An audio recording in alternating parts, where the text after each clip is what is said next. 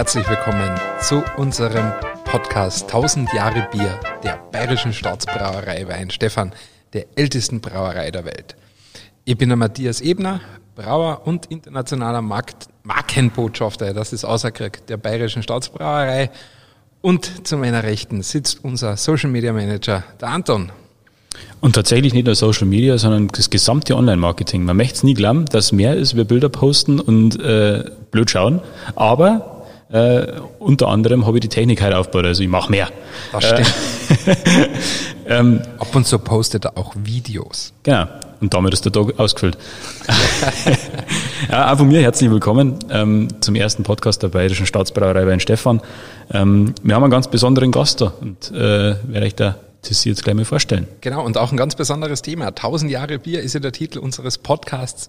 1000 Jahre knapp wird hier am Weihenstephaner Berg schon Bier gebraut, aber das heutige Thema geht nicht um unsere Geschichte oder um unser, ja, sage ich mal, traditionelles Bierbrauen. Nein, es geht eigentlich um eine unserer modernsten und innovativsten Technologien und auch Produkte, die wir hier haben. Und zwar heute geht es um alkoholfreies Bier. Alkoholfreies Bier ist natürlich eine, vor allem in den letzten ja, Jahrzehnten würde ich sagen, hoch heiß diskutierte und auch manchmal sehr kontrovers diskutierte Situation. Aber nichtsdestotrotz sind wir schon seit vielen, vielen, vielen Jahren in dem Marktsegment unterwegs, sehr erfolgreich unterwegs und äh, sind auch ähm, in der Entwicklung dieser Produkte mit beteiligt. Und aus diesem Grund haben wir heute auch einen ganz besonderen Gast. Einen ganz besonderen Gast auch zu unserem ersten Podcast. Und zwar von der Technischen Universität München, dem Lehrstuhl für Brau- und Getränketechnologie hier vom Wissenschaftszentrum Weinstefan. Frau Dr. Martina Gastel, heute unser erster Gast hier im Podcast. Servus Martina, schön, dass Servus, du da bist. Danke für die Einladung, vielen Dank. Es ist eine große Ehre, dass ich beim ersten Podcast gleich dabei sein darf. Ja, wir haben uns einfach gedacht, ähm, mit schon so einem Titel wie 1000 Jahre Bier fangen wir aber auch mit einem, einem sehr modernen Thema an und äh, wir werden das heute, glaube ich, ein bisschen diskutieren und auch darüber sprechen, wie aktuell das Thema alkoholfreies Bier ist. Es wirkt fast schon, als ob es ein alter Hut ist. Seit den 70er Jahren gibt es ja die ersten Produkte schon am Markt, aber richtig Drive, richtigen Schwung bekommen hat das Thema ja vor allem in den letzten zehn Jahren. Äh, ich habe das ja selber hier als Studierender in Weinstefan mitbekommen wie die Forschung, aber auch die Produkte am Markt, dass sich immer mehr durchgesetzt haben.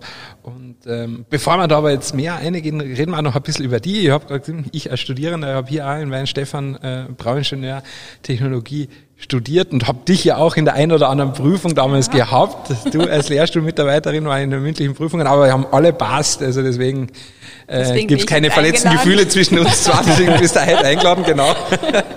ähm, Martina, du bist 1974 in Bamberg geboren, eine Fränkin ja. ähm, aus Nordbayern, hast ähm, nach dem Abitur auch eine Lehre als Brauer und Melzerin hinter dir in der altehrwürdigen Andexer Brauerei am Heiligen Berg bei München. Ähm, hast in Andex dann gelernt, bist dann danach nach Weinstefan gegangen und hast dann studiert als abgeschlossenes Diplom-Ingenieur für Brauwesen Getränketechnologie und hast dann am Lehrstuhl für Brau- und Getränketechnologie beim Professor Werner Back promoviert. Ja. Da 2006 dann abgeschlossen und seit damals bist du als, als Wissenschaftlerin am Lehrstuhl angestellt, bist auch stellvertretende Lehrstuhlleiterin am Lehrstuhl für Brau- und Getränketechnologie, jetzt mit dem Herrn Professor Becker und bist vor allem die Leiterin der Arbeitsgruppe Rohstofftechnologie und Getränketechnologie, genau. genau. Und vor allem kennt man dich, wenn man in der Branche ein bisschen unterwegs ist, vor allem als ähm, ja, eine der treibenden Kräfte im, im deutschen Braugerstenzüchtungsprogramm, war ja auch ein ganz großes Thema von dir. Also ganz ja. viele der Braugersten, die es heute hier mit ja, äh, auf den Feldern gibt, die die Brauereien verwenden, sind unter anderem in diesem Programm mit entstanden. Genau. Und das war auch so einer deiner Fokusarbeiten. Aber immer in den letzten Jahren mehr und mehr ins Zentrum gerückt ist das Thema alkoholfreie Biere und die Technologie von alkoholfreien Bieren. Das ist richtig, genau. darüber wollen wir heute reden. Ja, das freut mich auch. und deswegen auch danke, dass du die Zeit hast. Aber jetzt dann habe ich ja auch kurz ein bisschen über dich gesprochen. Und wenn wir das summieren, du bist seit über 20 Jahren in der Branche äh, äh, tätig, als Wissenschaftlerin, als Brauerin, ähm, immer am Puls der Zeit, hier natürlich in Weinstefan äh, am Forschungsinstitut. Hättest du da das je gedacht, dass es mal so ein Riesenthema wird? Ich meine, ist es, man muss ja wirklich heutzutage sagen, es ist ja ein großes Thema, das alkoholfreie Bier. Mhm. Ja, man hätte es schon vermuten können, dass es wirklich ein Zukunftsprodukt ist. Und äh, wenn man zurückschaut, also Unser vorheriger Lehrstuhlleiter, Professor Back, hat auch damals zu seiner Berufung eine Entalkoholisierungsanlage ähm, angeschafft. Also man hätte sich äh, oder man hat sich ja tatsächlich auch Gedanken darüber gemacht, dass es ein Zukunftsthema wird. Und ähm, wenn man so ein bisschen den gesellschaftlichen Wandel einfach auch anschaut, den, den Mindset der Leute anschaut, wie ähm, was Erwartungen sind an Lebensmittel, wie sich auch äh, einfach unser gesellschaftliches Leben so die letzten Jahre verändert hat, dann ist das ein Produkt, was da einfach perfekt reinpasst. Und äh, von daher hätte man zumindestens, denke ich, seit den letzten 20 Jahren schon äh, auf dieses Pferd setzen können. Ja, die Anlage, die du angesprochen hast, die 1994 ja mit den Berufungsmitteln von Professor Back äh, kommen sind, sind, ist ja dann hier in der Staatsbrauerei mit ja, genau. installiert worden und äh, dann hier mit betrieben worden. Da ist ja dann auch viel Forschung äh, zusammen mit der Brauerei da gemacht worden. Ähm, jetzt sind wir schon ziemlich tief drinnen. Entalkoholisierungsanlage. Ja. ja. Ähm, es gibt ja verschiedene Wege, ein alkoholfreies Bier herzustellen. Ähm, aber prinzipiell muss man ja sagen, alkoholfreies Bier ist ja nicht gleich alkoholfreies Bier, oder? Genau. Ich glaube, das ist das Wichtigste, was man am Anfang vielleicht ähm, klarstellen muss. Es gibt nicht das alkoholfreie Bier, ähm, sondern es gibt da einfach sehr viel Produktvarianten alleine in dem Bereich alkoholfreies Bier. Und äh, das ist vielleicht auch ein bisschen der Anspruch an das Ganze, dass ähm, der Verbraucher vielleicht oft erwartet, es muss so sein wie das Originalbier, das er kennt und dann glaubt, die alkoholfreie Variante muss ein eins zu eins gleiches Produkt sein, aber halt eben ohne Alkohol. Das klappt jetzt nicht so ganz und ähm, das ist vielleicht auch echt die Herausforderung, die die Brauereien und auch wir in der Forschung haben, äh, dass man den Verbraucher dann auch wirklich vertraut macht mit den vielen unterschiedlichen Varianten und auch sensorischen Ausprägungen, die es in dem Produkt gibt. Also es gibt süße Varianten, es gibt saure Varianten, dann gibt's äh, das ganze Portfolio, was uns das Bier hergibt, hefig, gut gehopft. Und ähm, ich glaube, diese unterschiedlichen ähm, Bierstile im, innerhalb dieser Produktsparte und dann eben auch ähm, die unterschiedlichen Verfahrensweisen, wie man sie, wie man es produ produzieren kann, die machen das einfach so vielfältig. Sagen wir, bevor man jetzt auf die Art und, Arten und Weisen eingeht, wenn man es äh, herstellt, sollte man vor dem Begriff Bier vielleicht ganz weggehen? Ja, ich denke, Bier ist was positiv behaftetes, vor allem ist bei uns in Bayern ist Bier sehr positiv behaftet, aber ich denke auch deutschlandweit und weltweit. Und von daher, ähm, ich denke, man braucht nicht von dem, Produ äh, von dem Begriff Bier weggehen, sondern man muss einfach, ähm, man muss einfach verstehen, dass es unter dem Produkt Bier eine Sparte ist, ein, ein Bierstil ist, äh, der eben alkoholfrei ist und was in sich einfach ein, ein gutes, wohlschmeckendes, ähm, getreidebasiertes Produkt ist.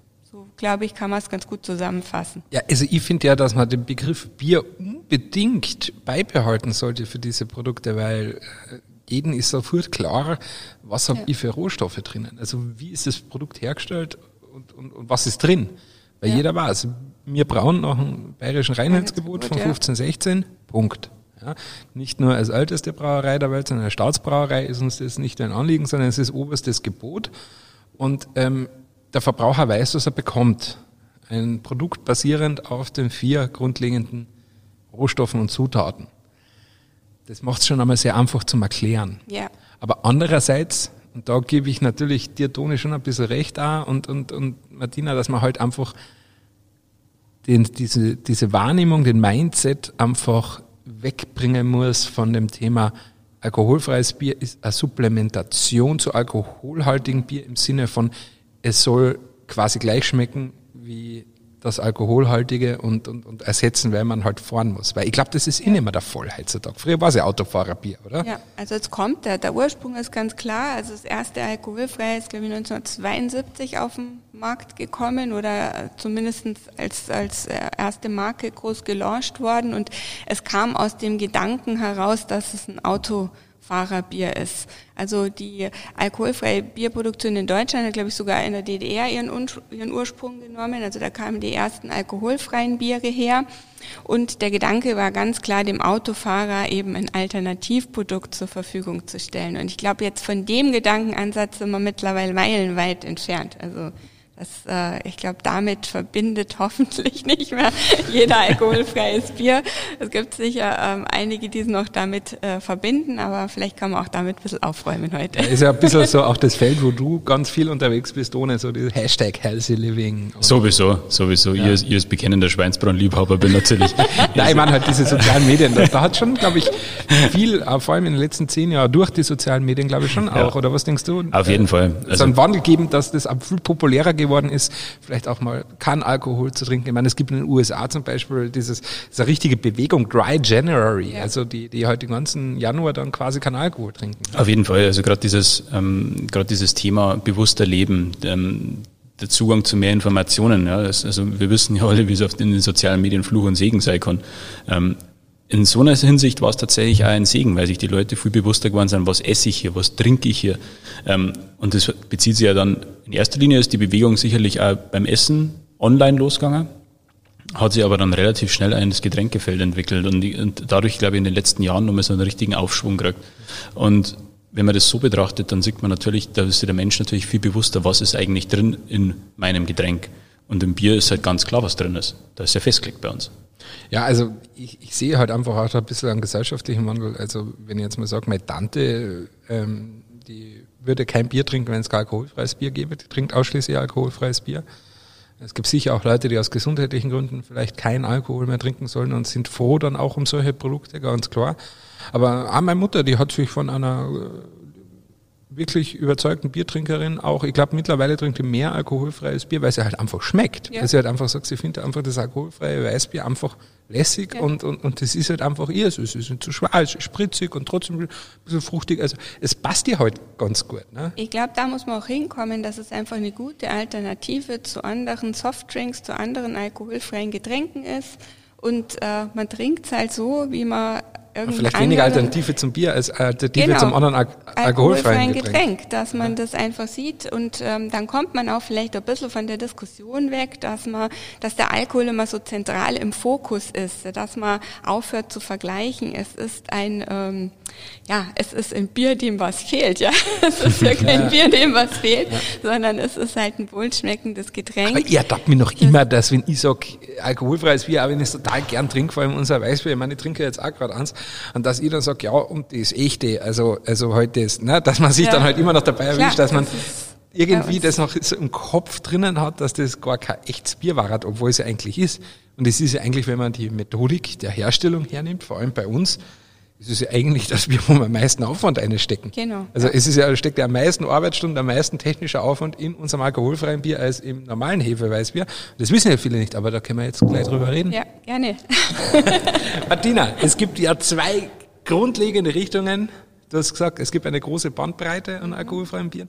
Es gibt zwei Richtungen, die schon einmal sehr stark definieren, wie das Produkt dann später schmecken wird. Magst du uns da kurz aufklären? Ja, gerne. Also ich glaube, ähm, vielleicht kommt von der zweiten Richtung, ich gehe da gleich drauf noch ein, auch dieser Gedanke, warum der Sache was fehlt. Also wir haben generell zwei Herstellungsweisen. Wir können es biologisch machen und wir können es physikalisch machen. Also so könnte man es mal äh, grob einteilen. Biologisch ist nichts anderes, als dass wir eigentlich die Fermentation äh, stoppen. Das heißt, ähm, wir wenn wir die Hefe ähm, zur Fermentation sozusagen in die Würze geben, dann ähm, kühlen wir das runter und stoppen somit ähm, den Fermentationsvorgang, bevor wirklich die Alkoholproduktion beginnt. Das ist der eine Weg, alkoholfreies Bier herzustellen. Der andere Weg, und da kommt vielleicht auch der Gedanke her, es fehlt was, ist der physikalische. Da produzieren wir sozusagen ein fix und fertiges Bier bis zum Ende. Und dann äh, gibt es verschiedene physikalische Methoden, um den Alkohol selektiv wieder aus dem Getränk zu entfernen. Und da kommt vielleicht auch ein bisschen die Denkweise her, man nimmt da was raus. Und äh, das sind eigentlich so die grundsätzlichen Wege, wie wir, Bier, wie wir das alkoholfreie Bier produzieren können. Und wie unterscheiden die sich jetzt quasi? Also kann man als Konsument erkennen? Ja, also man, das ist eben das, was schon mal von vornherein diese Produktvielfalt ausmacht. Ähm, bei der äh, gestoppten Gärung, äh, wie wir sie nennen, haben wir praktisch Würze, also ein sehr ähm, Zucker- und äh, ja, kohlenhydratreiche Würze, die wir normalerweise fermentieren. Aus dem Zucker entsteht dann durch die Hefe Alkohol und CO2 und den Vorgang stoppen wir sozusagen. Das heißt, es sind noch sehr viele unvergorene Zucker in dem Getränk und dementsprechend die alkoholfreien Biere, die daraus kommen, sind von der Grundmatrix, würde ich jetzt mal sagen, eher süßlich. Also sind süße und äh, sehr vollmundige Biere, die da entstehen. Mhm. Und äh, bei, dem, bei dem zweiten Weg, bei dem physikalischen Weg, ist es so, dass wir ein fertig produziertes Bier haben. Das heißt, als Grundgetränk haben wir schon mal den sensorischen Eindruck, dass, den das Grundgetränk vermittelt. Und dann nehmen wir den Alkohol raus. Das können wir auf zwei Art und Weisen machen. Einmal über thermische Verfahren. Ähm, diese thermischen Verfahren haben eben oft den Nachteil, dass dabei sehr viele von den biertypischen Aromen verloren gehen. Das heißt, ähm, auch eben dieser biertypische Eindruck ein bisschen verloren geht und das äh, Getränk oft so ein bisschen dumpf in eine dumpfe Richtung, thermische Richtung ähm, abdriftet. Bei der ähm, anderen Variation, der Membran-Entalkoholisierung, ähm, da nehmen wir praktisch über eine Membran selektiv den Alkohol heraus, was äh, den Vorteil hat, dass die Aromen nahezu ähm, wirklich ähm, erhalten bleiben Trotzdem ähm, darf man die Substanz Alkohol oder Ethanol als äh, Reinsubstanz nicht unterschätzen. Das ist so ein bisschen wie beim Fett. Ähm, je fetter eine Speise ist, desto geschmacksvoller ist sie, weil Fett einfach ein Geschmacksträger ist. Und so ähnlich wirkt auch Alkohol. Alkohol ist ein Aromaträger. Alkohol trägt zur Vollmundigkeit von einem Getränk bei. Und wenn der natürlich rausgenommen ist, dann wird oft ein Teil nicht kaschiert. Das heißt, ähm, auch die Membranverfahren, äh, wenn da eventuell ähm, ja, mehr Aromen zurückbleiben, ist es dennoch so, dass einfach von der Vollmundigkeit einiges verloren geht und dann oft so ein bisschen der Säureeindruck dominiert. Das dann ein bisschen un unbalanciert wirkt. Genau, dass es unausgewogen ähm, wirkt. Das hört jetzt alles so ein bisschen negativ an und das ist auch der Grund, warum es uns jetzt gibt und warum wir Forschung auf dem Gebiet äh, machen. Es gibt natürlich durchaus Mittel und Wege, ähm, um der Sache entgegenzusteuern, um das Bier wieder ausgewogen, um es vollmundig zu machen, um Fehlaromen zu kaschieren. Da gibt es natürlich ähm, technologisch ganz viele Möglichkeiten, die der Brauer hat, um das zu machen. Also verstehe das dann auch richtig, je mehr äh, Zucker oder andersrum gesagt, je weniger Zucker dann nur drin ist bei der physikalischen äh, ähm, äh, Art und Weise, hat es dann automatisch immer weniger Kalorien oder ist es dann? Ja, ja. also das muss man auch sagen. Ähm, vielleicht mal, zu, weil wir am Anfang auch über diese Gesundheitsbewegung äh, gesprochen mhm. haben, über diesen auch, es ist, denke ich, auch ein gesellschaftlicher Wandel, wie Lebensmittel wahrgenommen werden. Ähm, der Verbraucher äh, mag einfach wissen, was ist in meinem Lebensmittel drin. Er möchte äh, eine klare Deklaration haben, am liebsten diese Clean Label Produkte, möchte natürliche Produkte haben. Das, denke ich, erfüllt Bier alles.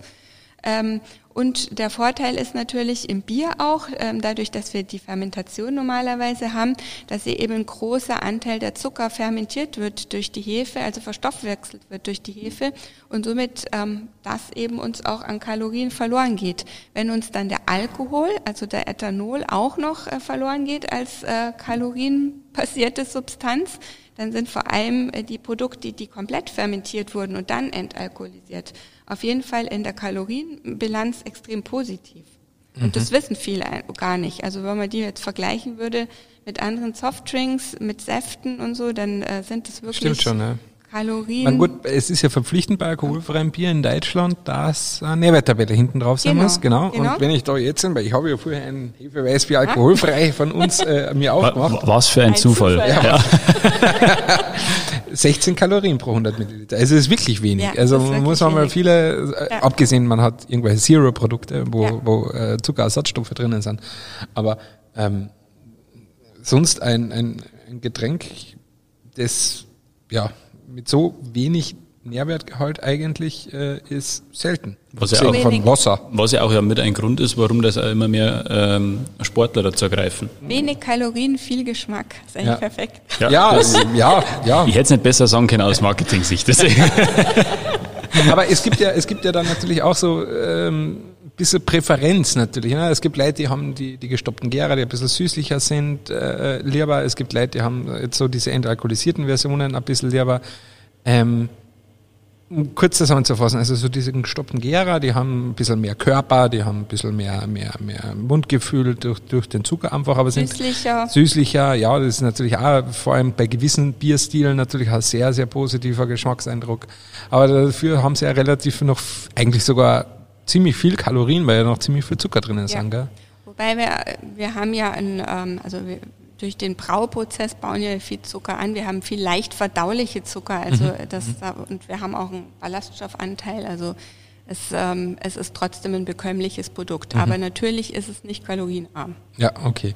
Und dann bei den, ähm, aber es fehlen natürlich auch ein paar Aromen bei den gestoppten Gärern, weil die ja quasi nie entwickelt worden sind. Also Genau. wenn ich jetzt aus, aus Also Weißbier zurückgehe, also bei unserem Weißbier ja, sagt man so, wir haben eine schöne Balance zwischen den Bananen, also den Estern und der Nelke, ja. Also da ist eine Maschine ausgeglichen dazwischen und, und, und das mögen viele Leute. Mhm. Ähm, wenn wir jetzt einen gestoppten Gärer hätten mit einem Ding, weil das sind ja vor allem die Banane, also diese Ester werden ja eigentlich durch die Gärung entwickelt. Ne? Genau, also die klassischen Bieraromen, die durch die Fermentation, durch die Hefe entstehen, die fehlen natürlich in diesem Fall. Und ähm, die kann man natürlich jetzt auch nicht irgendwie anders ausgleichen, aber Bier sind ja nicht nur Fermentations- und Hefearomen, sondern man kann es zum Beispiel ganz hervorragend durch äh, andere Hopfenaromen ähm, Ja, bei, bei untergärigen Lagerbieren, dann zum bei Beispiel so helles Pilz kann man da Lagerbieren, viel genau. machen, gell? Also ja. da kann man wirklich viel, viel machen. Auch durch den Malzeinsatz, durch die Spezialmalze kriegt man ganz, ganz viele Aromen rein oder auch die Spezialmalze kann man Aromen ins Bier bringen, äh, die dann trotzdem, wenn man nicht diesen typischen äh, hefeproduzierten äh, Bieraromen hat, äh, trotzdem ein Aroma äh, reiches und auch biertypisches Produkt hat. Das heißt eigentlich, wenn man, wenn man, wenn man da so eine kleine Bilanz unter die ganzen Verfahren zieht, es ist eigentlich schon mehr so eine Philosophiefrage, was man macht, oder? Also es ist nicht, nicht eine, eine, hier habe ich mehr Vorteile, hier habe ich mehr Nachteile, sondern es ist wirklich ein bisschen so Philosophie. Es ist eine Philosophiefrage, es ist sicher auch ein bisschen eine Frage vom Equipment, das man hat. Also man darf natürlich nicht vergessen, eine sto- gestoppte Fermentation kann man eigentlich äh, mit dem üblichen Brauerei-Equipment äh, durchführen. Da braucht man nicht großartig investieren. Ähm, während wenn man dann wirklich sich eins für, den, für die physikalischen Verfahren entscheiden sollte, da muss man dann natürlich wirklich ins Equipment dann auch investieren. Das war Teil 1 unseres Podcasts zum Thema alkoholfrei. Teil 2 ist auch schon online. Viel Spaß damit.